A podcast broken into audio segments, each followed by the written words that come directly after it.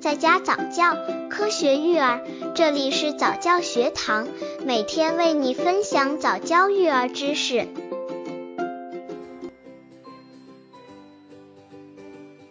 八、如何挑选婴儿二段奶粉？二段奶粉的挑选要注意四个方面：奶源、企业背景、企业的生产能力和奶粉的配方。以下为您详细解说。一、奶源，这是最重要的一点。奶源是一切质量的源头。目前主要存在两种模式，一种是通过采购获取原奶，另一种模式是向奶粉企业拥有自己的牧场，奶源在源头就进行了很好的质量把控和监督。两种模式相比之下，拥有自己的牧场是更值得妈妈们信赖和放心的。目前全球最好的奶源基地在北欧，以荷兰为代表，包括丹麦、瑞典和挪威，以及瑞士、奥地利和德国等阿尔卑斯山脉区域和澳洲，以新西兰为代表，包括澳大利亚。我们所熟知的优质奶粉几乎都来自这两个区域。刚接触早教育儿的父母，可以到公众号早教学堂获取早教育儿课程，让宝宝在家早教，科学育儿。二、企业背景，特别是历史传统，因为二段奶粉不是普通的食品，尤其是在欧美发达国家，都是按药品的要求来生产和管理的。每个产品、每一天、每一年都在严格的检测和监督下的。但要在全球这多么的地方和这么多消费者的严格监管和关注下，要经营几十年甚至上百都没发生过大的问题，是一定要很有实力和很经得起质量考验才行的。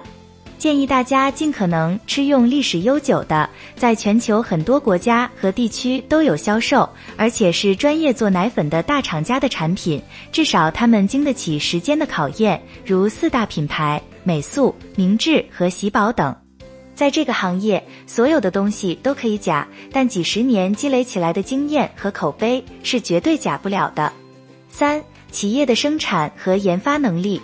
橘生淮南则为橘，生于淮北则为枳。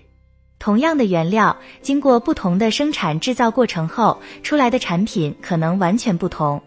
许多奶粉私营企业最可怕的地方，就是为了节省成本，生产了回溶奶、过期奶之类的。而一些大型的知名度较高的奶粉产业，像日本、德国和美国，他们的研发和生产在技术上领先。一般上来说，这个行业上生产管理最严谨的是日本和德国，所以像日本的明治和森永、德国的喜宝等产品质量在行业当中都是很有口碑的。四、奶粉的配方，全球对奶粉的管理都很严格，配方的差异不会太大。有些企业为了让自己的产品和其他的产品有差异化的卖点，会在有意和无意当中特别强化了某些营养素，比如美赞臣就特别强调大量的强化了 AA 和 DHA，而雀巢就强化了益生元组合。